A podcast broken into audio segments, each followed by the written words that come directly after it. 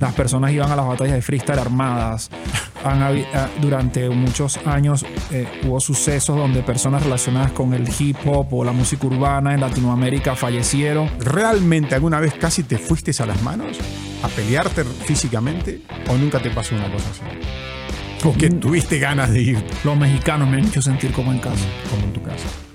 pero es la gente, la calidad humana de la gente Sí, es la sí, que sí, te...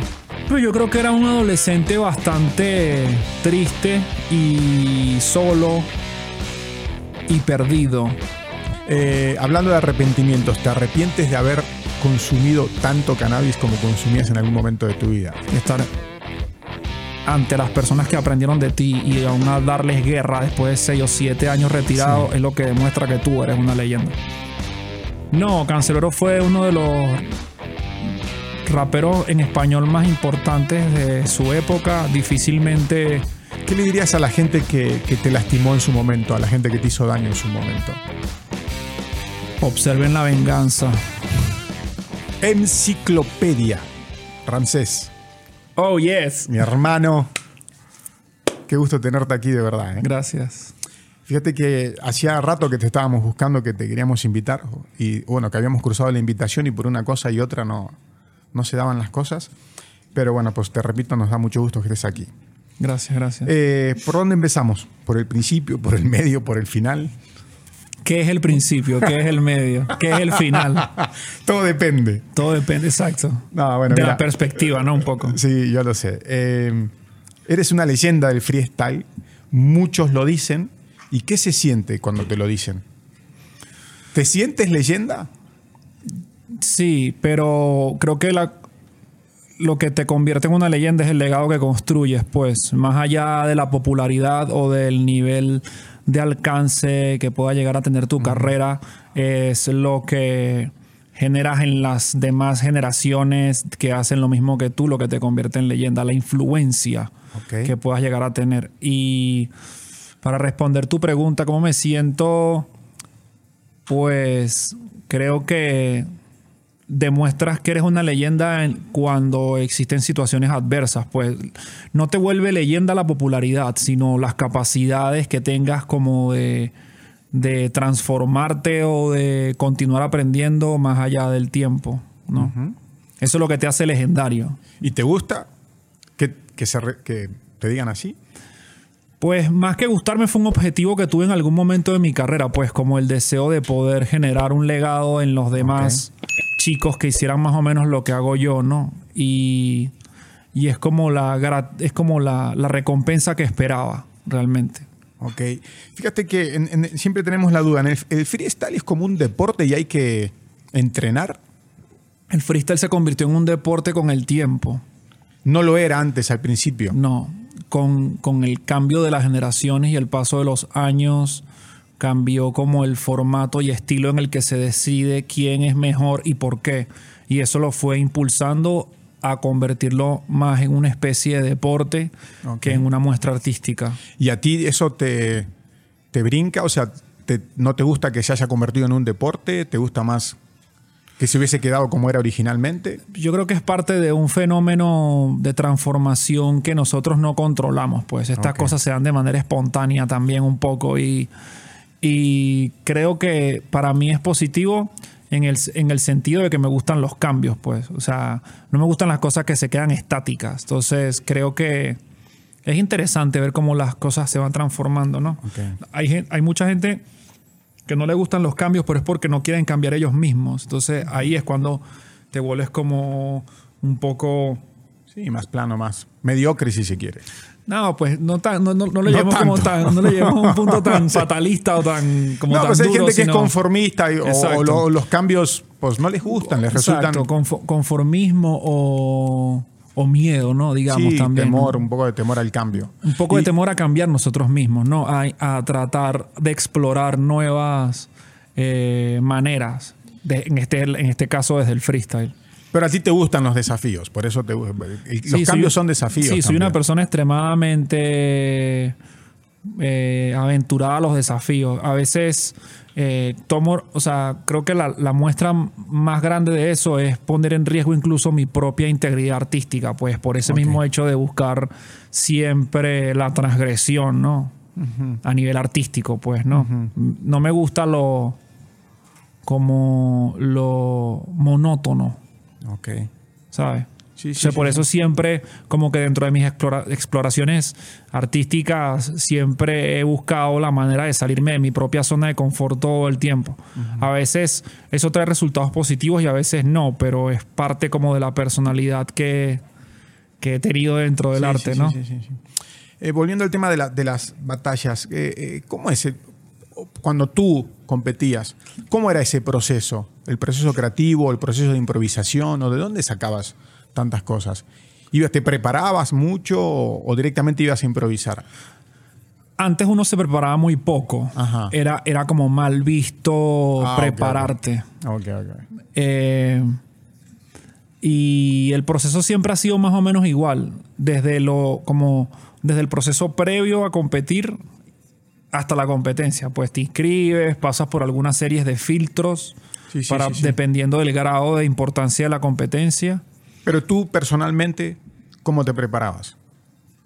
Haciendo freestyle, improvisando diario. Ah, ok, ok. Era diario. Ajá, pero después empezó a cambiar. Al principio, solamente, al principio las batallas de freestyle eran batallas donde existían más minutos libres, se les denomina así, que son minutos en los que tú puedes eh, responder o atacar a tu oponente de maneras más como de una manera en la que no tengas como ciertos límites. Eso lo fueron eliminando y fueron colocando límites para evitar que la gente se preparara.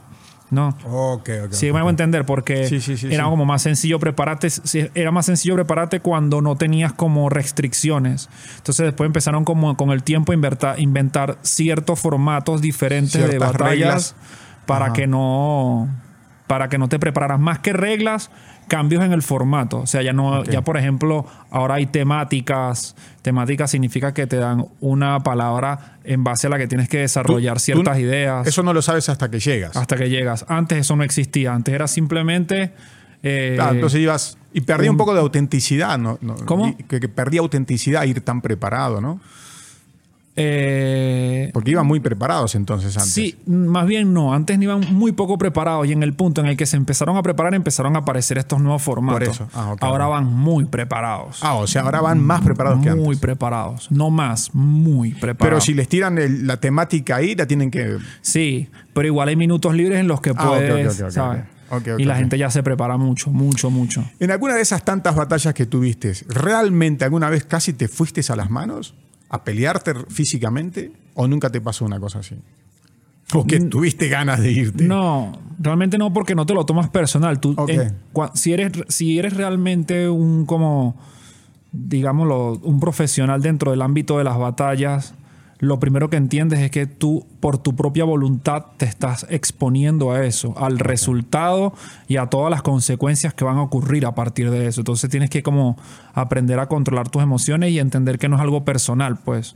Antes era más difícil, antes sí, por cualquier cosa la gente se, se alteraba más. Ahora se dicen cosas mucho más, más fuertes. Pero y la- y la gente no se altera porque saben que realmente es un espectáculo, pues, ¿sabes? Es más profesional, digamos. Sí, mu- es mucho más profesional. Y es- eh, se puede comparar como la lucha libre, entonces.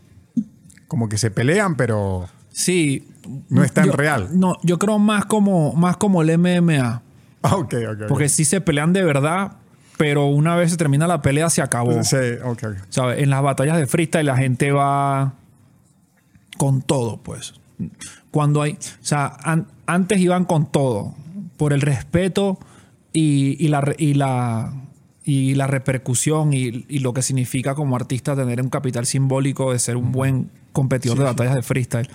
Y ahora con el, o sea, con el tiempo, como ahora hay mucho más eh, eh, recursos dentro de las batallas de freestyle, ahora la gente va el doble por todo, ¿me entiendes? Ya antes batallabas por nada, en, en el sentido de que solo batallabas por la... la- El reconocimiento. el reconocimiento. Ahora una, hay batallas en las que puedes ganar muy bien. Es ¿sabes? el dinero, ahora está en juego el dinero. hay- está muy en juego y eso ha hecho que la gente todavía sea más como dedicada y y concentrada, digamos, en, en- en ser mejor. Sí, porque se ha profesionalizado como un deporte. Ahora, ¿se gana mucho dinero actualmente?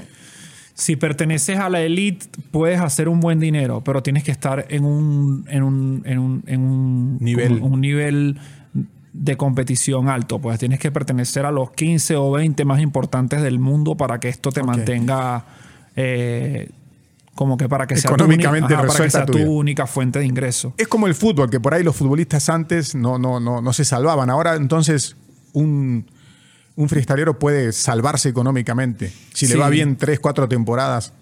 Sí, Es, Ma- ma- más, que solo, ma- más que solo irle bien, digamos, es también tener el tino, pues, porque, digamos, si, si tú estás en un rango en el que empiezas a ganar, no sé, hay, hay desde mil dólares hasta cinco mil, seis mil.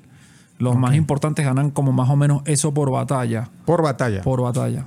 Pero aparte hay patrocinadores de por medio y demás. Sí, ¿no? ya son todos los acuerdos que tú como Ah, artista, pero eso ya, eso ya tiene relación más con tu equipo de manejo, con quién es la persona que lleva tu carrera para que tú puedas aspirar a esas otras fuentes de ingreso. Cuando como freestyler solamente, competidor que vas y ganas tú por ti Sí. mismo, si eres uno de los cinco mejores, puedes llegar a optar por un por un por un- una ganancia de este de este nivel.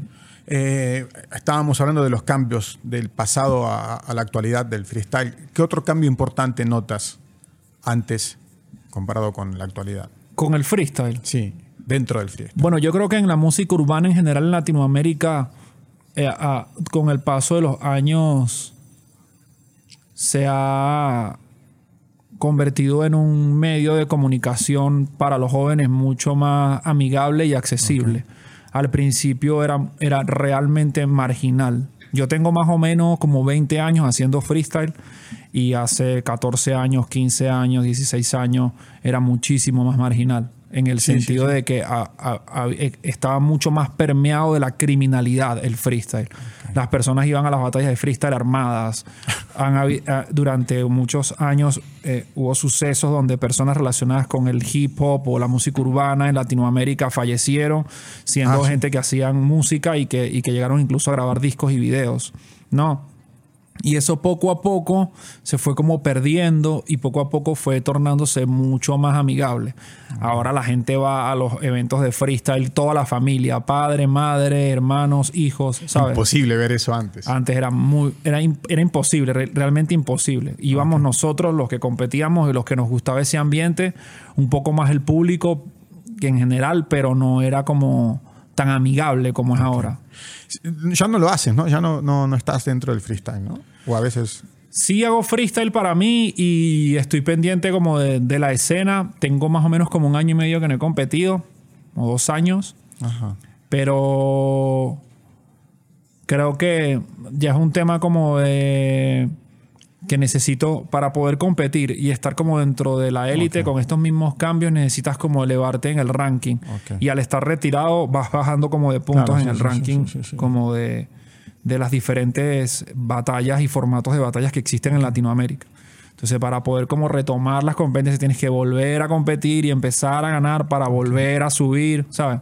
¿Y extrañas? Competir. Sí. Antes un poco más, ahora no tanto. Poco a poco ya no extrañas. No, no lo extraño tanto. Es que Y creo- cuando lo ves, cuando, si vas y lo ves, ahí... me ha, o sea, Has lo- sido jurado, lo ¿no? di- También. Sí, va- varias veces. si estás de jurado no te dan ganas de subir de ahí y... Mm, no tanto.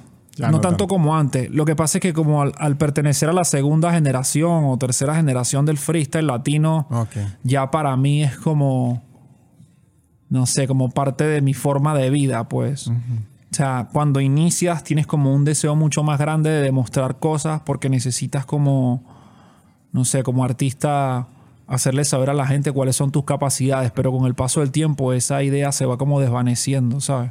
Sí, sí, sí. ahora me gusta más el, ahora digamos que me gusta más como el freestyle relacionado con la música y con seguir experimentando como con transformaciones en el ritmo para que para buscar zonas en las que no haya tanto confort y poder como seguir creciendo como, como artista. Pero las batallas, batallas, batallas no es algo que me atraiga tanto como antes. Eso ha sido como de un año para acá que he ido como perdiendo la, el interés. El interés. Eh, ¿Cómo ves la realidad actual en la industria, en la industria de la música, en donde eh, los artistas son como números? Es decir, eh, ya no importa tanto la calidad artística, sino la cantidad de vistas, por Exacto. ejemplo. Pues yo creo que es parte de un fenómeno que siempre estuvo ahí, pero hasta ahora con, el cambio y la manera en la que la gente tiene acceso a la música se impulsó más hacia los números. O sea, hace 30 años igual existían discos de platino, igual la gente, o sea, igual de, oro, igual se tomaba en cuenta hasta cierto punto cuál era el número de ventas de un artista. Pero en ese momento como que el alcance que tenían los artistas para poder llegar a las masas era mucho menor de lo que es ahora. Ahora cualquiera puede llegar a las masas. Sí. Entonces eso, eso impulsó este cambio hacia los números. Entonces, los artistas que tienen mayor cantidad de, vistas o de escuchas o que logran ser tendencias a nivel regionales o globales cuando hacen un lanzamiento, eh, este tipo de como de noticias o de, o de, matrices de opinión eh, permiten que la gente tenga la percepción de que son mejores artistas, ¿no? Es un poco es, cruel para el arte, porque el arte en teoría es una forma de expresión subjetiva del intelecto humano y convertirlo en algo cuantificable es exactamente lo que no es. Exactamente, sí, sí, Pero es parte de un fenómeno social que no podemos controlar. Sí, no se puede evitar. ¿Tú estás pendiente de los números, de tus números? Súper pendiente. De las redes sociales, Súper de las vistas, súper pendiente. De los comentarios. De los comentarios no tanto, pero de las estadísticas sí, porque me di cuenta en una etapa de mi carrera que si no entraba en un proceso de transformación para elevar mis estadísticas, lamentablemente mi carrera podía correr peligro, a pesar del capital simbólico que yo represento pues, y, de lo, y de lo que yo soy como, como artista, dentro de un género donde existen muy pocas personas como yo. Pero si no eres parte de los cambios, puedes quedarte atrás. Lo único, lo único seguro en esta vida es los cambios, ¿sabes? Sí, así es la vida. Y, no, y no es solamente como en lo musical y artístico, sino entender los cambios sociales de los que somos parte por la época en la que vivimos. O sea, como no sé, con, en, en, ese sentido yo tengo una, como una reflexión siempre en mi, en mi pensamiento y es cómo cambió la educación y cómo absorbemos la información en los últimos 30 años, desde antes del Internet y después del Internet, ¿sabes? Ese ha sido como nuestro, uno de nuestros más grandes cambios. Antes las personas como tus padres o mis padres y los padres de nuestros padres nos educaban basados en las tradiciones, porque las tradiciones era algo, era lo único que se conservaba con el paso del tiempo, ¿sabes? Los libros y la, y la, y la comunicación oral, ¿no? Entonces, por eso era como tan difícil que nuestros padres fueran eh, eh, como como amigables con los cambios, porque lo que se preservaba con el tiempo era, lo único que se podía sostener, porque era una herencia que teníamos y teníamos que vivir de una sola manera y ver las cosas de una sola manera, porque es así. Y, muchas veces los, como jóvenes nos preguntábamos, ¿y pero por qué tiene que ser así? Bueno, porque así me enseñó mi, mi papá y así le enseñó el papá de su papá, pero era por esta manera de cómo se comunicaba el conocimiento a través de las generaciones con, la aparición del Internet todo se volvió inmediato. Entonces ya ahora es al revés. Ahora no existe esta comunicación tradicional en la que las cosas se preservan. Existen cosas que se preservan, pero ahora estamos constantemente sometidos como a los cambios, a la autointerpretación y al, al, análisis propio y de terceros, ¿sabes? Entonces creo que eso extrapoló a la realidad, al todo, y eso incluye la música, el arte y cómo, y cómo el internet y las plataformas digitales transformaron eso. Antes los artistas, este artista es bueno. O sea, como con relación al arte, un ejemplo más claro y con esto de los cambios, por ejemplo, los, son los artistas que crearon la música clásica en todos sus periodos, ¿no? La mayoría morían sin ni siquiera ser populares y las obras se volvían populares después de que estaban muertos. Después de muchos años. Después de muchos años y la, y, y la gente les daba como un valor eh, simbólico mucho más profundo, igual que por ejemplo lo- los científicos del siglo XX eran nuestros ídolos y todo el internet cambió eso, ¿sabes? Ahora la gente quiere ser es como Kanye West y como Kylie Jenner, ¿sabes? Ya la gente no quiere ser como Albert Einstein porque no, eso no está en onda. Sí, no, no.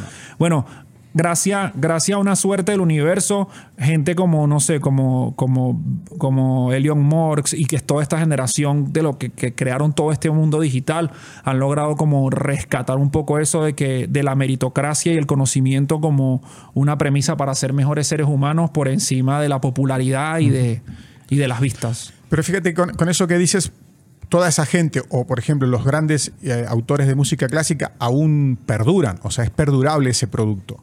Y los de ahora, por la rapidez, pues es un, Son es un- es un obsolentes, flash. Sí, ajá. es obsoleto, es rápidamente. obsolente, pero también es porque es por lo mismo del fenómeno de los padres a los hijos Sí, claro, transmitiendo, sí, sabes sí. como antes antes antes se hacían las cosas para que perduraran lo más posible. O sea, Sí, sí, yo sí, recuerdo cuando estaba joven cómo se vendían las cosas del, cotidianas de una casa. No, es que tengo esta nevera tiene 20 años y no le ha mi carro tiene 30 años y no le ha Ahora pasado es, nada. es imposible. no, eso. ahora es, ¿sabes? Hay que comprar otro. Ajá, otro, otro y otro y otro. Como que es, es un fenómeno relacionado como con los hábitos de consumo también, ¿sabes? Sí, y sí, eso ha permeado el arte. También está ahora mismo como que eso es una etapa que ahora está entrando como en el pasado. Creo que también la pandemia cambió un poco el arte. O sea, como que ahora en una medida muy pequeña, por ahí, fugaz, se hace notar un poco más la búsqueda de ser un poco más profundo, de que las cosas no sean tan obsolentes y de que la música y de que una canción no desaparezca en un periodo de 35 días, 40 días, se acabó, y todo otra, ¿sabes? Ah, hay como una nueva búsqueda de que sea un poco más, no mucho, no es no como antes, Pero que dure sí un poquito más. Un poquito más. Ramsés, cambiando, ¿cuándo te fuiste de Venezuela? Hace siete años. Siete años. Sí. Y te fuiste a España, creo. ¿O a dónde te fuiste? Aquí, Ah, a viniste a México, ajá. ¿Y por qué te fuiste? Wow. ¿por, la- por qué irme de Venezuela? ¿Por qué Venezue- elegiste? Venezuela en el momento en el que yo me fui no tenía las condiciones óptimas para que un artista de mi estilo y tipo pudieran crecer? prosperar, crecer y prosperar. Hace siete años. Hace siete años. Que estaba Hugo vivo todavía, seguía vivo Hugo. Sí. Sí. Y ahí elegiste México. Sí. Y llegaste a, al DF primero. Sí. Y ahí viviste mucho tiempo. Sí, unos cinco años, seis, por ahí. Y después te fuiste a España. No, el proceso. eh, Yo fui a España antes de venir a México. O sea, cuando Ah, hice todo lo de Batalla de Gallos y todo ese trip de ir a España fue en el año 2007 y 2008. Fueron los años que fui a España. Y ahora recién cuando llegaste me enteré que vives aquí en Guadalajara. Sí. ¿Y por qué te viniste a Guadalajara? Porque pertenezco al equipo de alzada y la Ah, sede es aquí. La sede es aquí. Fue un planteamiento de Alan hace unos meses. O sea, como que en, en una época en la que yo estaba un poco como, digamos, de una ma- vamos a decirlo de una manera muy dramática y poética. Estaba Ah. muy huérfano. Este, el Alan conversó conmigo varias veces en sus viajes a, al DF. Y en uno de los viajes me dijo, si te vas a Guadalajara, yo te apoyo, pero tienes que irte allá A y estar cerca de la sede. Entonces de ahí empecé como el proceso de, de preparación para venirme. Y poco a poco durante meses les iba comentando como que ya estoy, me estoy preparando para mudarme. Ya ajá, avancé aquí, avancé allá, hasta que un día le dije, ya estoy aquí. Y en México te sientes como en tu casa. Los mexicanos me han hecho sentir como en Como casa. en, como en tu casa. Pero es la gente, la calidad humana de la gente Sí, es la sí, que sí, te hace sentir como en casa. Creo que es algo muy especial de la gente de aquí. Sí, sí, sí. ¿Ya eres padre, Ramses? Sí, ¿Tienes tres niños? o sí. Tres. ¿Cuánto te han cambiado los hijos? ¿De a uno te fueron cambiando más o el primero ya te cambió para siempre? Yo creo que sigo siendo igual. O sea, creo que no he cambiado tanto. Capaz debería cambiar más para ser un poco más responsable, pero no como padre, sino en, en- en el orden de mi vida. Ok. Más sin embargo, hay cosas como que los hijos te obligan a cambiar como tu conducta, pero eso lo, tienes que ser muy atento para no aprenderlo tarde, pues. porque nuestra generación, por lo mismo de nuestros padres, si eres una persona demasiado difícil a los cambios, no vas a entender cómo son los nuevos métodos de crianza o cómo debería ser la conducta de un padre actualmente para que su hijo sea una persona sana y feliz, ¿sabes? Que era muy diferente a las crianzas del siglo XX. ¿Has tratado tú como padre de evitar los errores de tus propios padres? Sobre todo de mi papá, los de mi mamá creo que los repito sin querer. O sea, creo que es algo como lamentablemente incontrolable para mí. Es como... Es inconsciente, lo haces inconscientemente. Ya lo traes, o sea, me cuesta mucho, mucho cambiar los errores de mi madre. Los de mi padre sí creo que he sido mucho más presente que él, por lo menos, pues, por ejemplo. Eh, bueno, te he escuchado hablar de, sobre tu niñez y sobre tu mamá. Y cuando me dices que todavía repites errores de tu madre, sí suena como, ¿repites los grandes errores de tu madre o, cómo? Pues yo creo que... No, no, quiero preguntarte mucho, ya sabemos, lo has contado en otras entrevistas, entonces ya sabemos cómo por ahí ha sido tu mamá contigo y, y, este... Entonces, con respecto a esos errores que sigues cometiendo, digamos. Sí, yo soy como que, ah, yo soy muy relajado con este tipo de tema de conversación porque soy una persona como liberada, pues como no tengo miedo, Sí, sí. Entonces no me no es algo que me genere, no creas que me genere alguna incomodidad. No, no, no, pero ya lo has contado tantas veces que un no. Par, un par de veces por ahí me han preguntado, pues. Sí, sí, sí. Creo que que el error más grande que cometió mi madre conmigo y que yo lo repito es priorizar en otras personas antes que realmente en las personas que son valiosas en mi vida mi mamá hizo lo mismo conmigo, pues en vez de priorizar en mí, priorizó en otros y eso le trajo consecuencias con el tiempo. Y yo hago lo mismo sin darme cuenta. ¿Sabes? ¿Y tratas, de, corregirlo o no? Pero no me doy cuenta. No te das cuenta. No me doy cuenta. O sea, igual estoy más presente, obviamente soy, soy más presente en la vida de, mis hijos de lo que mi madre estaba en la mía, pero no dejo de cometer a veces el error de priorizar en otras personas por encima de mi familia. Con el uso del tiempo, ¿sabes? Sí, sí, sí, sí, sí. Eh, ¿En qué momento de tu vida conociste al rap? ¿En qué momento de tu vida el rap? A los 16 años. 16. Sí. A los 16 años escuché más o menos las primeras canciones de rap. ¿Y qué momento ese era de tu vida? ¿Qué momento de tu vida eran esos 16 años? Pero yo creo que era un adolescente bastante triste y solo y perdido. Ok. Y con mucha ira contenida. Y el rap fue como una. Una. ¿Te liberó? Sí, un poco. Un poco. Después con el tiempo te das cuenta de que es muy poco. Al principio piensas que es mucha la liberación. y al tiempo... Al tiempo te das cuenta de que sigues teniendo como las mismas cosas, como arrastrando los mismos este, venenos emocionales, pero, pero sí fue un poco liberador. La experiencia de cantar y de, de hacer una muestra artística en vivo es muy liberadora. El momento en el que lo haces es liberador. Para todos, para el público también. Para el público también. Pero el antes y el después, capaz no tanto. ¿no? Pero no respondí tu pregunta. Conocí el rap a los 16 años en una plaza que se llama la Plaza de los Ilustres, en Barquisimeto, Estado Lara. Ajá, y con una canción de un proyecto que se llamaba La Corte, la canción se llama Hierro. Esa fue la primera canción que yo escuché de rap en español y, eso... Eran venezolanos. Ajá. Y eso generó en mí un, como una revelación, pues una, epifanía en ese momento. ¿Qué es esto y tal? No entendía nada y después me empecé como a familiarizar más. Ese fue el la primera, como mi primer acercamiento. Y el segundo importante fue a través de un amigo que se llama Ice, Iceberg, que digamos es como quien fue mi mentor o uno de mis mentores más importantes. Porque digamos, yo conocí el rap y sabía más o menos que era el rap y tal. Y cuando lo conocí a él, él sí me mostró lo que significaba esta muestra artística ampliamente, pues tenía mucho más conocimiento sobre esta música que yo. Yo conocía, digamos, 10 grupos y él conocía 50. Entonces me mostró grupos y grupos y grupos y grupos y grupos diferentes, de estilos diferentes de, esta música y eso hizo que entendiera cuál era la magnitud de lo que estaba viviendo. Tenías 16 años, pero ¿y cuándo comenzaste a, a practicarlo? Porque ahí comenzaste a escucharlo, a consumirlo. prácticamente de inmediato. Ah, ok, ok, ok. de inmediato. O sea, durante, ese mismo, durante los mismos 16 años ya Ya lo hacías. empecé como a hacerlo. ¿Freestyle o...? Ajá, el o- freestyle. ok, ok. Pasa que yo también creo que tuve, por alguna razón, la la suerte, digamos, o la sí, la suerte o el, o el, o el- el fenómeno de ser una persona con un oído muy agudo.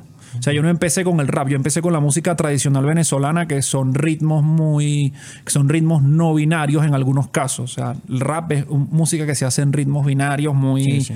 como muy cuadradito y muy a tiempo. Y la música venezolana es en ritmos más complejos. Y yo empecé fue ahí. Entonces, cuando llegué al rap, ya traía como todo, todo este aprendizaje rítmico de la música venezolana y eso me hizo como crecer rápidamente, pues. Porque cuando llegué al rap, ya para mí el rap era un, un juego de niños, pues entendiendo el, el- Sí, lo que significa el joropo y Claro. el- la música tradicional de Barquisimeto y el, el- el merengue caraqueño, ¿sabes? El merengue oriental. Todas estas músicas tradicionales venezolanas, cuando, cuando las entiendes, ya digamos que la música Te fue mucho más fácil lo absorbí inmediato. ¿Y eh, tu mamá, por ejemplo, cuando te veía que, que estabas en- en- inmerso ya en ese mundo de la música, ¿te apoyaba o, o cómo lo veía? Me apoyó en algunos casos, pero fue, digamos que bajo mucha insistencia, pues como mi primer disco, mi mamá fue la que lo financió, Ah, ok. ¿sabes? ¿Tu mamá financió tu primer disco? Sí, primer disco en grupo, primer Ah, disco eso- de séptima raza lo financió mi mamá. Ah, eso no lo sabía. Sí. Y me, me mandó a estudiar fuera de Ah, Venezuela, ajá, a España. Ahí fue cuando fui a España. Ok. Pero, pero nunca fue algo que vieran como, ni ella ni mi familia nunca fue algo que vieran como, nunca vieron el potencial. Ok. O sea, para cuando entendieron el potencial, ya era porque yo estaba saliendo en la tele. Claro. Entonces ya ahí decían, ah, no, mira, mi hijo sí tiene potencial, o nues- nuestra familia, este Rancés sí tiene potencial, míralo, está en la tele. Pero estar en la tele no es lo que realmente te, ¿sabes? Sí, sí, es, sí, sí. es ver el artista en el momento en el que nadie lo ve. Es lo que hace, lo que da el ojo especial, ¿sabes? Perdón, ¿tu mamá vive actualmente? Sí, sí. ¿Y qué significa hoy para ti? Mi mamá es mi mamá. O sea, creo que es una persona que pudo haber tomado decisiones diferentes en su vida y canalizarla de otra manera. No es una persona con la que tenga, o sea, tengo una buena relación con ella, pero ahora es una relación mucho menos... Mi relación con ella tiene mucho menos expectativas. Creo que también Ah, es por el tiempo, ¿no? Mi mamá ya es muy grande de edad Claro. y creo que es como de alguna manera un favor que le debo ser un hijo lo mejor posible a pesar de las Sí, de diferencias. Ajá. Eh, tú creo que comenzaste, a ver, comenzaste con el freestyle, ¿no? Sí. Y luego pasaste a la parte del rap, del hip hop. ¿Cómo fue ese crossover? ¿En algún momento ya lo, lo habías pensado desde el principio? No, o fue muy, surgió? fue muy rápido. O sea, yo recuerdo que empecé a, hacer, empecé a hacer freestyle y de repente a los, no sé, a los dos meses hicieron como una competencia de bandas locales nuevas en, en Barquisimeto y yo me inscribí en esa competencia con dos canciones que ni siquiera tenía, ¿sabes? ¿Y qué pasó? Recuerdo que las escribí, las canciones las tenía y, y no tenía los beats. Y en esa época un, un chico de Barquisimeto me hizo el favor en la competencia de ponerme los beats para que pudiera competir. Sí. ¿Y cómo te fue? No, no gan- obviamente no gané. Pero yo creo que en ese momento no gané. po- o sea, como creo que por el hecho de que la gente no entendía lo que estaba pasando. pues. O sea, no. en- eran, eran los noventas aún y la gente todavía estaba demasiado apegada al rock. Al rock and roll. ¿Sabes? Como al, a- al rock de la época. Sobre todo en Latinoamérica. Ajá, entonces como que era un, un fenómeno muy raro el rap y el hip hop y en ese momento estaba muy satanizado, pues. por- Era marginal, ¿no? muy marginalizado, ¿sabes? Como en muchos sentidos, pues, ¿sabes? Pero, no sé, al final, eso lo, es, es parte de lo que hablábamos antes, pues, lo único constante es el cambio. Ahora los enanitos, ahora el vocalista de los enanitos verdes colabora con J Balvin y Bad Sí, Bunny. sí. Algo que jamás se hubieran imaginado hace cinco años, ¿no? Y de todos modos, ¿sientes que aún es marginal en algunas cosas? Comercialmente, por ejemplo. No, porque ya cambió la percepción de lo que es bueno y malo para los jóvenes y para el mundo. Yo creo a nivel personal un poco para mal en vez de para bien por el hecho de que ahora las personas exitosas son las personas populares o ricas. ¿Sabes? Y esto ha hecho que esa marginalidad se acabe, pues. Ya a la gente no le importa si tú eres una persona que sale eh, con una actitud marginal en tus videos. Pero si eres exitoso o Sí, rico. sí, ajá, exacto. Si tú, no exacto, si tú reflejas la popularidad o la riqueza o, o- o lo que para la gente actualmente es el éxito, tú eres un, Sí. un personaje importante. ¿sabes? También es un poco, eso es un, es un poco raro en el hecho de que esa, ese, esa misma, ese mismo éxito o esa percepción de éxito se puede construir, se puede crear. O sea, yo te puedo engañar literalmente Sí. para hacerte creer que, Y más que nada ahora. que soy exitoso Sí. según lo que es el éxito ahora. ¿no? Con las redes sociales y Ajá, poniendo exacto. fotos que ya saben. ¿Sabes? Eh, Teniendo un buen inversor privado puedes hacer lo que quieras. Ni hablar. Ajá. Eh, ¿La música se trata más de talento o de disciplina, Ramsés? De disciplina. ¿Sí? Sí, Casi yo- 100% que... Sí, yo soy la muestra viviente de eso. Yo soy la persona No, más- pero tú eres talentoso también. Yo soy extremadamente talentoso y extremadamente indisciplinado. entonces, ambas cosas. Entonces, ¿de qué se trata? De la disciplina. De la disciplina. Claro, pero si yo, si yo, era, si yo fuera una persona Disciplinada. disciplinada, Con esta- tanto talento. estaría en otro lugar en mi carrera. Sin duda. ¿Te parece? Estoy totalmente seguro. Lo que pasa es que, bueno, el talento que tengo capaz es un poco abrumador en los momentos en los que toca demostrarlo, pues. ¿sabes? Que no es como una cosa que yo tenga presente todo el tiempo. ¿Sabes? sí, como sí, que yo, esa, como que esa, esa intensidad es cuando corresponde. ¿no? En el momento que corresponde, sí. ajá, seremos lo más intenso necesario para poder demostrar lo que somos. Pero he sido muy indisciplinado. Muy indisciplinado. Y actualmente lo sigue siendo en algunos aspectos. ¿o no? Sí, sí. Te sigue valiendo entonces. Un poco o mucho. Pero ¿Estás arrepentido de algunas cosas? De ser indisciplinado, Sí. de ser desordenado, creo que es lo único Ok. de lo que me puedo arrepentir como artista. Sí, sí, sí, sí, sí. Porque al final es eso, no importa, no importa cuán talentoso seas, importa que llegues puntualmente a las reuniones, Claro. importa que seas una persona que a todo el mundo cuando entras a un lugar los saludas, buenas tardes, buenas, buenas, buenas noches, buenos días. Importa más la educación y la disciplina que el talento. Eso es indudable. Las personas, o sea, Hay personas muy Eh, eh, disciplinadas muy y con poco talento que pueden lograr un eh, gran éxito. A eso, a eso iba. Es muy, es muy duro entender que la mayoría de los que están en el tope no son los más talentosos, pero sí son los más disciplinados. Eso sí. Pasa, pasa en otros aspectos también. En el deporte también pasa, ¿no? En el deporte también pasa. O más todavía. Yo creo que en todo pasa. Ey, sí, sí. En todos los aspectos. porque las personas cuando son talentosas a veces se distraen y no entienden que eso no es suficiente. Exactamente. Eso lo aprendes después con el tiempo y con los errores. ¿no? Eh, ¿Desde dónde nacen tus canciones al momento de componer? Desde ¿Depende? yo soy una persona que me puedo, o sea, yo aprendí con algún par de amigos compositores muy, muy, muy serios, importantes, Ajá. que la inspiración es algo que tú deberías controlar por ti mismo. O sea, si tú quieres hacer una, para que las canciones suenen como tú esperas que suenen. O sea, si tú quieres que una canción romántica llegue a, al, ojo, al, al- al público y que le guste, capaz tú tienes que autoenamorarte. O sea, no enamorarte de ti mismo, pero sí construir un enamoramiento ficticio en tu mente Sí, para sí, que la canción sea permeada por ese sentimiento. Y lo mismo con el resto de los sentimientos, con la ira, con el abandono, con la tristeza. O sea que depende del- de lo que vas a escribir, tienes que ponerte. como ponerte en, en Sí. onda, ¿no? Sí, sí, sí. sí. Sí, entendiendo que la música es un es una forma de arte y que las formas de arte son una interpretación, Sí. ¿sabes? Como que eso lo aprendí con, con amigos compositores muy duros, que no necesariamente tienes que como Estoy enamorado, entonces escribo de cosas de enamoramiento. Bueno, si estoy enamorado o no, tengo que escribir de eso y lo tengo que hacer bien. Si tengo rabia o no tengo rabia, o sea, sea como sea, tienes que hacerlo bien. Pero tienes que como que autosugestionarte a esas emociones sí, sí, para que se queden impresas en la, en la interpretación, sobre todo, de las canciones.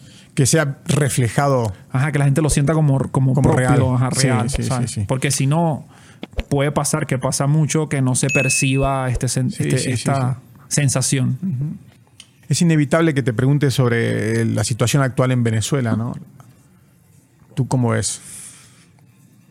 No vivirías hoy en Venezuela. Mm, Venezuela. No, realmente no. No viviría hoy en Venezuela.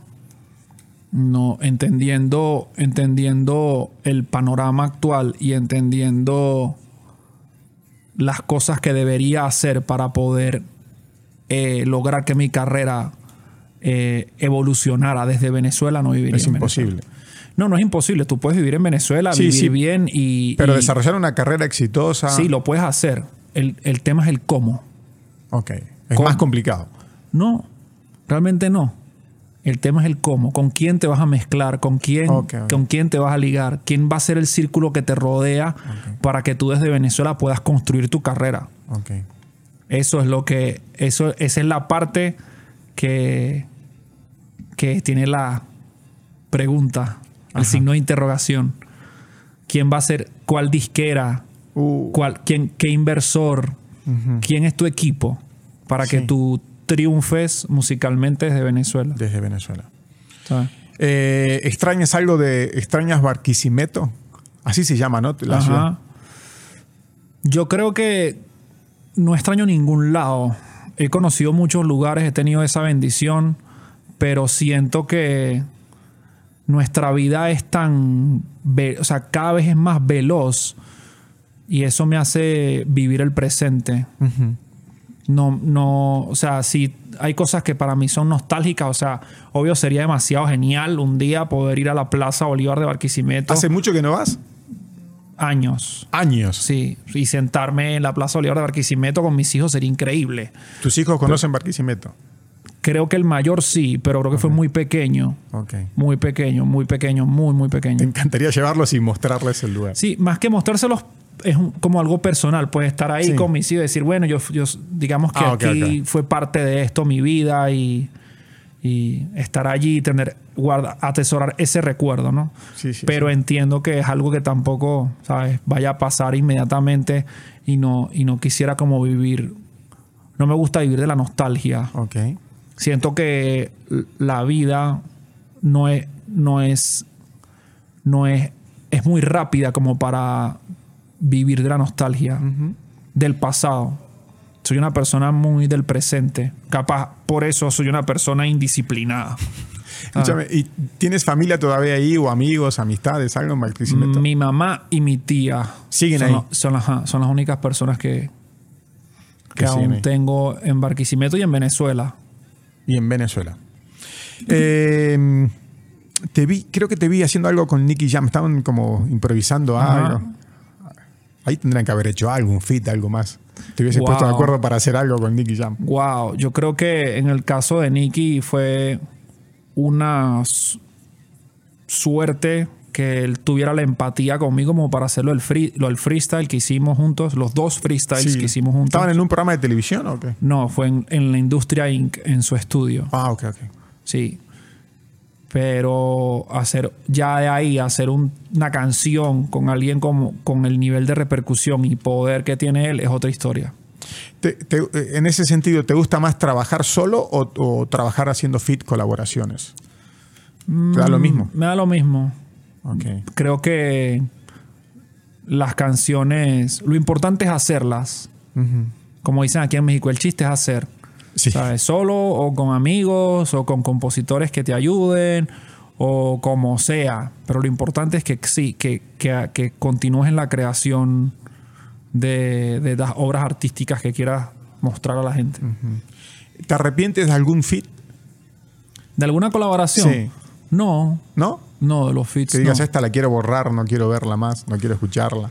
No, porque creo que son can- las canciones son etapas y uno toma la decisión de exponerlas al público, tienes suficiente tiempo y suficientes herramientas como para no hacerlo. Entonces Verdugo no pide clemencia, dicen en Venezuela, después de que lo sacaste no puedes estar, no, yo me arrepiento haber sacado esta canción en el 2008 que la hice con Perencejito y no me gustó. En su momento por algo lo hiciste, ¿sabes? Algo, al- algo positivo veías en ello. Y un, y un buen artista no es un artista que solo tiene aciertos. También puedes permitirte cometer errores, Errores. como artista. Y aprender de esos Ajá, y errores. aprender. Lo que pasa es que como volvemos al punto de que el valor artístico ha cambiado, ahora los artistas solo pueden triunfar y ser perfectos Sí, y sí, ser sí. bellos y te- ser todo up, ¿sabes? Todo top, ¿sabes? Pero eso no es ser un artista. En realidad los artistas no son así. O sea, los que son artistas, los que utilizan las expresiones artísticas como medio de comunicación de lo que sienten, no son personas perfectas Ajá. los más, o sea, no creo, con esto no quiero hacer apología a, a los malos hábitos, pero incluso los mejores estaban bien locos, ¿sabes? En todos los Sí, sentidos. sí, sí, ¿sabes? seguro. ¿Sabes? No sé, Dalí, un ejemplo. Como todo genio. Frito, ¿sabes? Un genio fundido del cerebro, ¿me entiendes? O muchos son, eran personas o son personas muy Sí, tienen un costado de locura. Total. total.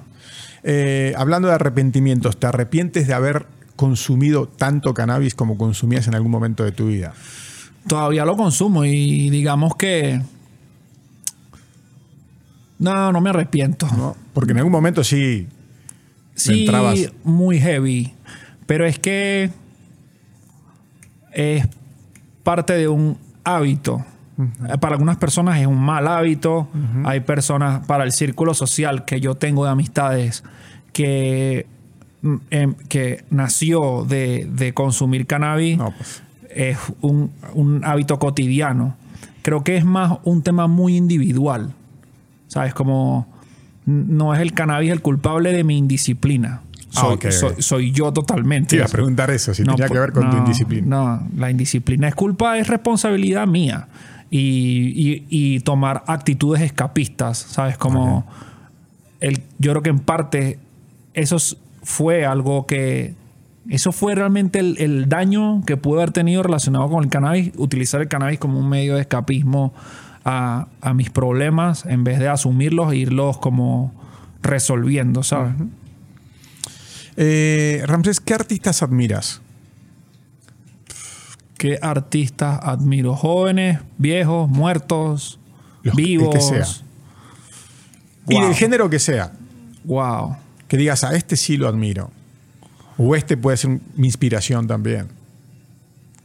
Yo creo que mi inspiración para mí, Eminem, es una gran. Es Ahí, lo te- ahí lo tenemos, ahí. Míralo, ahí está. Ahí está. Uno de los cinco artistas de hip hop más ricos de la historia. Ok. Tiene un patrimonio de más de 200 millones de dólares. Ese que está ahí en la foto. Comenzó haciendo batallas de freestyle en la calle, siendo el único blanco que improvisaba en todos los. Estados Unidos, en un momento en el que era extremadamente difícil entrar en los círculos de, de las batallas de rap. Y él iba y le plantaba cara a todo el mundo. ¿Sabes? Ese sí ha sido disciplinado, ¿no? duro. Y, y no solo, yo creo que disciplinado y perseverante, ¿sabes? Perseverar cuando la mamá de tu hija tiene, tiene el deseo más grande de hacerte trizas, perseverar cuando tu mejor amigo se suicidó, perseverar cuando no tienes casa. Estos son hechos reales de Eminem. Perseverar cuando no tienes casa y te tienes que meter a vivir, a dormir en las casas de las personas como un invasor. Perseverar cuando estás trabajando en un McDonald's. Ahí es cuando tú ves realmente el, el- el temple y la visión de una persona como esta. Admiro a los artistas que, que logran sobreponerse a la adversidad, a la verdadera adversidad. ¿Sabes? Que cada vez es más, es más difícil de ver. Cada vez es más fácil ser artista. Sí. Por eso Sí, mucha sí, sí. gente quiere ser artista, entre comillas. Sí, ¿no? sí, sí. Sí, lo- y lo ven, lo ven que es fácil, porque en realidad sí es más fácil que antes, digamos. Sí, lo que antes pasa- era mucho más complicado. Mucho más difícil. Lo que Sí. pasa es que tienes que dar con las personas correctas para que eso que se ve fácil sea fácil, porque si no, no va a pasar. Sí, este, bueno, no, no te quiero preguntar directamente por Cancerbero, pero, pero la- no te quiero preguntar la, directamente la pregunta, por cáncer. la pregunta es, porque todos te preguntan, ¿no Sí, un estás poco. hasta la madre que te pregunten? No, Cancerbero fue uno de los raperos en español más importantes de su época. Difícilmente será una persona que la gente olvide. Es un, gran compositor. Y yo tuve la suerte de ser parte de sus amistades, no tan cercano, digamos. No, no podría decir que yo era el mejor amigo de Cancerbero. No creo que Cancerbero tuviera un mejor amigo tampoco. No Pero- tenía un mejor amigo. No, no creo que hay, no, no hay una persona que se pueda dar el crédito de decir yo soy el, mejor, amigo, de Sí. Cancerbero. No existe. Ni yo ni nadie. Pero sí era un gran artista, pues. Ok. Conste que yo no te pregunté. Yo te dije, yo- la pregunta era si estabas cansado que te preguntaran por No, no, no. Es, o sea, entendiendo que es una persona tan grande para los medios de comunicación tradicionales, eh, es como totalmente comprensible que la gente te Siempre pregunte. te pregunte. Eh, ¿Por qué tomaste el enorme riesgo, porque yo creo que fue un, un riesgo enorme, de haber abandonado el, el- el freestyle eh, durante. eh, de haberlo abandonado y después de muchos años, como pues, regresar a la competencia y enfrentarte a chavos que de alguna manera pues, tú habías sido su propia inspiración. Sí. Y tomaste un gran riesgo sabiendo lo, lo que podía suceder. Sí, ¿Por qué lo hiciste? porque eso te convierte en leyenda. ¿Ok? Ahí es cuando tú demuestras tu valor. Estar ante las personas que aprendieron de ti y aún a darles guerra después de seis o siete años retirado es lo que demuestra que tú eres una leyenda. No, Ellos- ¿sabes? No estar en una zona de confort en la que representas un símbolo, ¿sabes? Si, un- como que Pelé es una leyenda, Claro. obviamente, o, o Maradona era una leyenda, pero si tú siendo Pelé tienes el guáramo de pararte, como dicen en Venezuela, guáramo de pararte frente a Lionel Messi y, y- y un par de amigos más y decirle vamos a jugar fútbol y aún siendo Pelé, Pelé y siendo Messi, Messi, le logras hacer un gol a Messi y demuestras Claro. que eres un que en verdad eres un tienes valor, ¿sabes? No Sí, que sí, no sí, que sí, eres parte de una época en la que tuviste un valor, sino que tu valor es tan grande que puede permanecer durante el tiempo. Eh, ¿Y te mostraban respeto? ¿Tú lo- sentías? lo- la escena de freestyle, algunos me quieren mucho. Con el tiempo, yo creo que en ese sentido, capaz mi error fue capaz con, el- con- con la mayoría de ser tan próximo. Yo con ellos no, no, no mantengo esa, esa, esa, como que eh, imagen de leyenda. Porque a, a pesar de que ellos me vean así, porque yo me veo igual a ellos, siempre, siempre todos seremos un montón de, Sí, claro. de adolescentes inadaptados, pobres, que rapeaban en plazas, en autobuses, en bares por nada.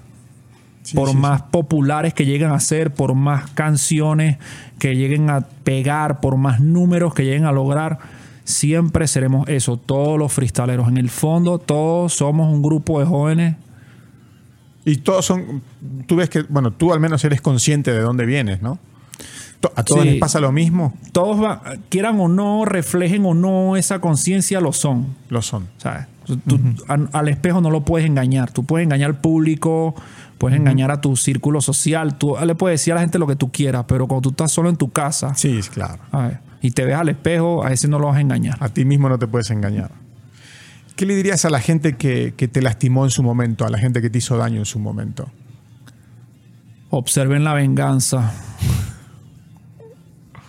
Realmente. Yo las per- a mí muchas personas me lastimaron. Yo de esto hablo poco Sí. porque no me gusta como que perciban mi, mi manera de verlo por el hecho de que las personas son un poco raras con la moral y pueden decir, no, mira Rancés, que, uy, qué ácido, qué desagradable, pero todos, la mayoría pueden pensar así. Mucha gente nos lastima, mucha gente no cree en nosotros, mucha gente desea que tú no progreses, Sí. mucha gente te odia y no lo sabes, pero lo mejor que puedes hacer es tratar a toda costa, dentro de los márgenes morales que tengas, de conseguir el éxito y de lograr eh, tus metas y objetivos personales. Esa es la única manera de sobreponerte a los que te, hacen, la, la, hacen la contraria. Sí, sí, y los que me lastimaron son conscientes de eso. Sí. Ellos, ellos saben dónde están y dónde estoy yo. Ellos, ellos lo saben, claro que lo saben. Pero, no sé, creo que tampoco es algo positivo que para mí sea eso satisfactorio, pues. Creo que habla muy mal de mí para mí mismo. Decir, ah, ¿se acuerdan todos los que hicieron algo? Bueno, miren, observen y aprendan. Que todavía queda mucho, todavía queda mucha, mucho fuego, ¿no? Pero no, no, no, no les tienes, eh, ¿cómo se dice? Rencor. Rencor. Capaz si les tengo un gran rencor. Sí. Obvio.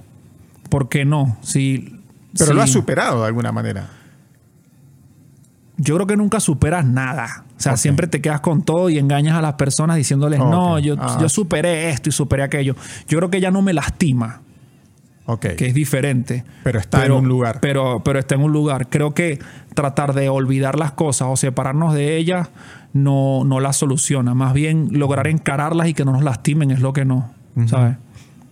Eh, Pero eh, si lo hubiera superado, capaz ni hablara tan extensamente de este tema, capaz te dijera cualquier cosa, ni te hubiera dado una respuesta tan dramática como observen mi venganza. No, no, no, no fue dramática, no, para nada, era la cuestión. Eh, sabíamos que hay mucha gente que, te había lastimado, por eso, te preguntaba. ¿En qué, qué cosas soñabas de pequeño y en qué cosas sueñas ahora de adulto? De pequeño soñaba con ser piloto de combate. ¿Ah, sí? Sí quería ser piloto de combate por la película de Top Gun. Ok. Yo creo que eso fue como un friqueo que me dio cuando era muy chico.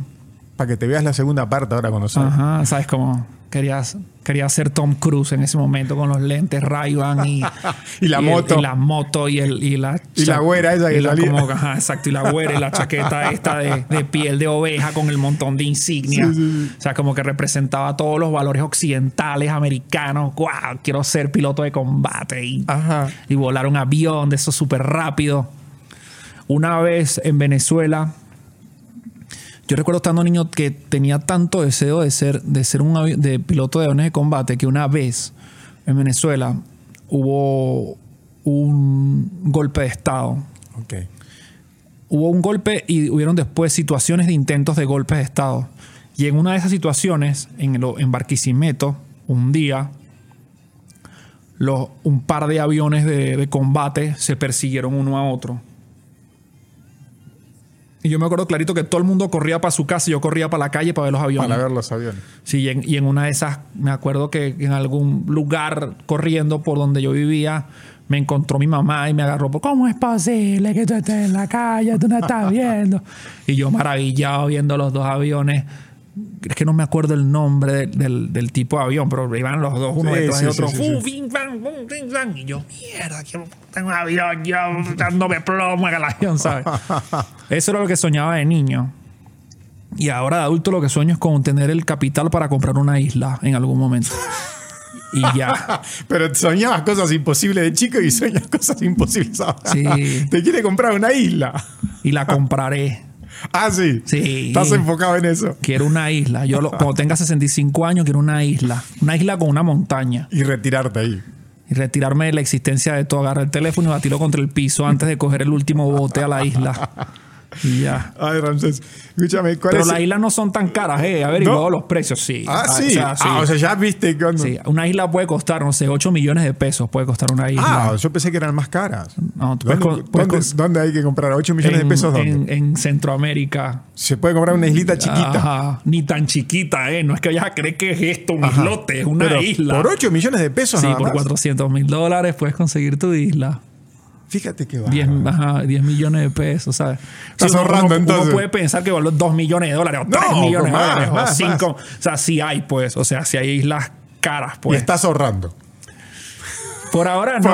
Por ahora no. no, es necesario llegar a ese punto. Eso es para el retiro. Ok, ok, ok pasarán muchas cosas antes de que me vaya a la isla. ojalá que se te cumpla. Amén. Escúchame, ¿y qué, te, gustaría, qué, te gustaría decirles o qué mensaje le querrías decir a los chavos que recién están empezando en esto, que tienen esta inquietud, que quieren meterse en el mundo del, o del hip hop o del freestyle? wow, que un mensaje para los jóvenes que les gusta y eh, meterse en una movida que está sobresaturada de gente nueva y sobresaturada de todo, porque ahora todo el mundo quiere ser rapero y famoso en dos días. Wow. Que lo más importante siempre es cuánto tiempo inviertes en mejorar como artista. ¿Cuánta disciplina inviertes en eso? Más allá de que tu cuerpo sea lindo, de que tu cara sea linda, de que te hagas los dientes de porcelana, de que tengas un inversor privado con un budget de 5 millones de dólares, más allá de todo eso y de todo lo que significa poder ser popular, lo importante es cuán, eh, cuántas habilidades dentro de la música tienes. Si te grabas tú mismo, si tú eres capaz de producir tú mismo la música, si tocas un instrumento, si vas a clases de canto, todas estas cositas que son el y que tienen que ver con la disciplina también. Ajá, y que son el punto de inicio de todo. Porque si tú eres una persona que eres, que eres multidisciplinario en la música, eres capaz por ti mismo de resolver. Y eso te va a permitir hacer muchas canciones. Y entre esas muchas, alguna te sacará al éxito. Pero si tú eres uno, un cantante que cantas mal, entonces dependes de un productor para que te afine. Si no sabes producir y necesitas que te afine, entonces dependes de un tercero. Ya empiezas a depender del primer tercero. Si tú no sabes tocar un instrumento, entonces dependes ya de otro tercero. Y así vas dependiendo de gente, de gente hasta que, te, hasta que llega un punto en el que dependes de mucha gente para sostener lo que eres. Y eso es contraproducente como artista. Lo mejor es que tú seas lo más autosuficiente posible para que eso te permita crecer lo más rápido posible. Ok. Eh, Ramsés.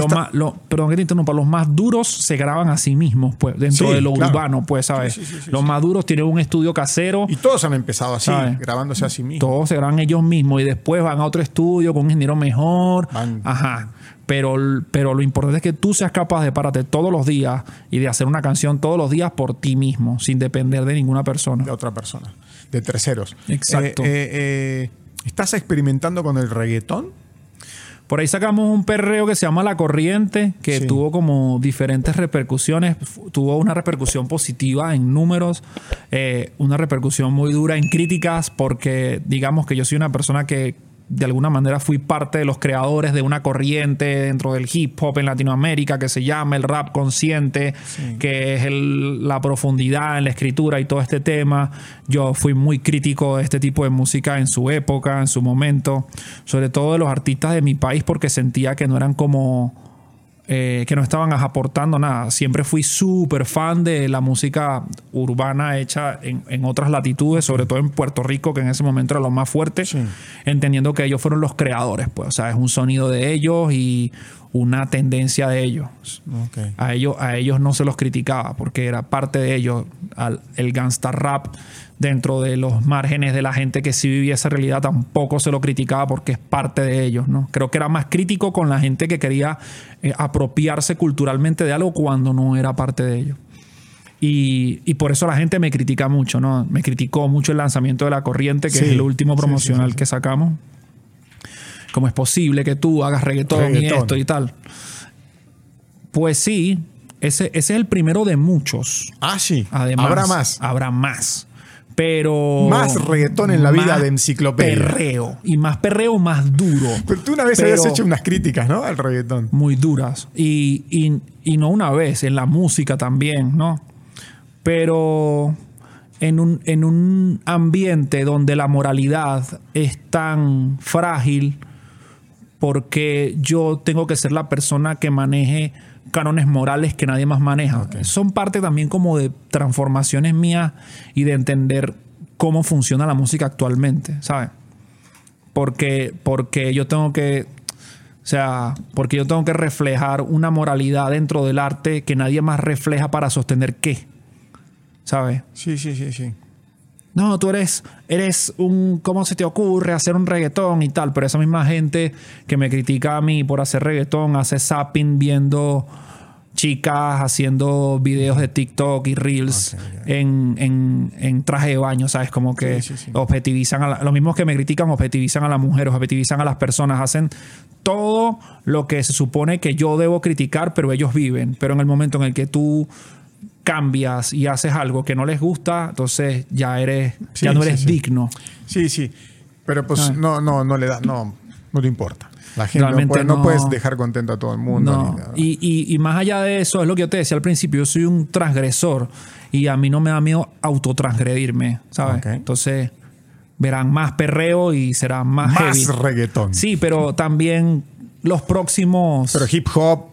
También, también rap, pero los ¿O, pro- o qué? Porque alguno puede interpretar que ya lo, no vas a hacer más rap. No, no, no, Ahorita, ahorita sacamos La Corriente y después eh, sacamos Música Tumbada en colaboración con Neto Peña y Trainer, Ah, ok. que es un rap. Y el próximo tema que va a salir es un rap que se llama Bailando con Espíritus. O sea, rap va a haber, pero perreo también va a haber. Pero perreo también. sí. Eh, ¿Cuántos años tienes ahora? Todo por diversión. Para divertirte. Sí, para generar el caos. ¿Cómo que generar el caos? Claro, generar el caos. ¿Cómo es eso? Quitar la zona de confort. Ah, este no hace reggaetón, ahora hace reggaetón. ¿Cómo es posible? Sí, sí, sí, sí, sí. Ah, mi vida se va a desvanecer porque Sí, enciclopedia sí, hace reggaetón. Ah. Eso es generar el caos. Perfecto. No ¿Cu- sé, creo que, creo que es algo eh, contraproducente para los artistas, pero a mí me encanta. Me fascina Es un desafío caos. también para ti. No, no tanto como un desafío. No, musicalmente no Pero porque saliste, estoy acostumbrado. saliste de tu zona de confort, que era. Sí, pero yo he escuchado perreo de toda la vida. O sea, Ok, ok. sal- sal- si fuera un desafío si es para mí algo nuevo el tema del reggaetón, pero yo bailé reggaetón y perrié antes que todos los que tú conozcas. Ah, en. San Antonio de los Altos, en la fiesta que se hacía en OPS hace más de 10 años, 12 años, nosotros bailamos reggaetón antes de que el reggaetón fuera una idea que existiera en Venezuela. O sea, no había ni un artista de reggaetón venezolano, nosotros ya bailábamos reggaetón. Y escuchábamos Wisin y Yandel, y escuchábamos Los Cangri, y escuchábamos, ¿sabes? Que era el proyecto de, de Nicky Jam con Daddy Yankee, escuchábamos Playero, y escuchábamos Vico C, escuchábamos Lito y Polaco, Dinois, Baby Rasta, Gringo, Falo, o sea. Y después los que vinieron después también, ¿sabes? Como que Arcángel, Joel y Randy, De La Ghetto, Zion y Lennox, o sea. Escuchabas a Baby Rasta. Claro, nosotros escuchamos reggaetón de toda la vida. Porque el reggaetón y el hip y el rap eran muy cercanos antes. Todavía lo siguen siendo. Pero en sus inicios eran mucho más próximos como un género del otro. Eh, ¿Cuántos años tienes ahora, Ramses? 36 ¿Cómo te ves a los 50? en la isla. No, tan rápido otra vez en la isla. Me dijiste que a los ya, 65. sí, pero en, en a los 65 ya me veo con la mansión ya para quedarme. Pues a los 50 me veo como... En, un- en un- en Llega- una ya- choza ya y en, la isla. No, con- sin nada. Llegando a ver qué voy a hacer. ¿Sabes? Como, ajá, aquí voy a poner tal cosa. No, ya en serio, musicalmente te ves haciendo música. Claro, no. Sí. Ve- música me veo haciendo hasta que me muera. Ok. O sea, creo que, que va a ser difícil que me aparte de la música. A veces me dan como ataques mentales para mí mismo. Sí. Y digo, Dios mío, o sea, Dios mío, como una expresión, como santa, santos rayos, me voy a retirar de esta madre porque es demasiado. Uf, pero es el camino que yo escogí. Como Ajá. dicen en Venezuela, ponte a correr con esa pata hinchada. Ya, estás ya estoy demasiado sumergido en esto como para retirarme. Fí- Fíjate que cuando te, te escu- te he escuchado en otras entrevistas y escucharte, pues eh, a veces te ves como un coach mo- motivacional, cabrón. Wow, debería hacer dinero de eso. Podrías dedicarte Vamos a hacer también. aquí en Hard Rock directamente desde tienes- Guadalajara. Recuerda, Enciclopedia puede ayudarte a superar esa Sí. depresión, a ese exnovio, esa persona. Ya que estás, dile que se suscriban. Suscríbanse, por favor. ¿Eh? No, pues eh, tienes un discurso inspira- inspirador en, al- en algunos aspectos, ¿no? Creo que trato de mantener un, un lenguaje que sea acorde con lo que represento más allá de mi propia humanidad. Ok. ¿Sabes? Creo que ese, creo que ese es uno de mis grandes como conflictos personales, ¿no? El, el, el rancés que es enciclopedia y que eh, ese muchacho de 9, 10 años, 11 años, es extraño para la mayoría y con una manera de ser poco comprendida en su época y el rancés impulsivo, primitivo, de, de comentarios indebidos y de acciones contradictorias e indisciplinas, ¿sabes? Pero para la audiencia creo que la mejor cara a mostrar es esta, haciéndoles igual saber que existe la otra. Y para que los, eso los inspire y, y, se- y entiendan como seres humanos que, que- que hay una, como una dualidad en nosotros y que deberíamos como tratar de apegarnos a buscar ser mejores. Y ser mejores significa aprender más, leer más, conocer más. Entendiendo igual que existe el otro lado que te jala a ser una persona apática, indisciplinada, eh, depresiva. ¿sabes? Sí, sí, sí. es muy propio nuestra época también, ¿sabes? Como la mitad del mundo está deprimido y triste y, y- y se siente en el abandono y la otra mitad está, pero Pum echando, para ajá, pum para arriba, echando sí, sí. chispas, ¿sabes? Eh, bueno, pues estamos terminando. Eh, Ramsés, te agradecemos mucho que te hayas parado aquí en nuestro set. Eres un, un gran ejemplo de cómo se pueden transformar las cosas negativas de la vida en, en- en- en cosas positivas. ¿eh? Lo to- Eh, tomaré eso para mantenerlo presente sí, sí. siempre y seguir en esa exploración de transformar las cosas negativas en, en positivas.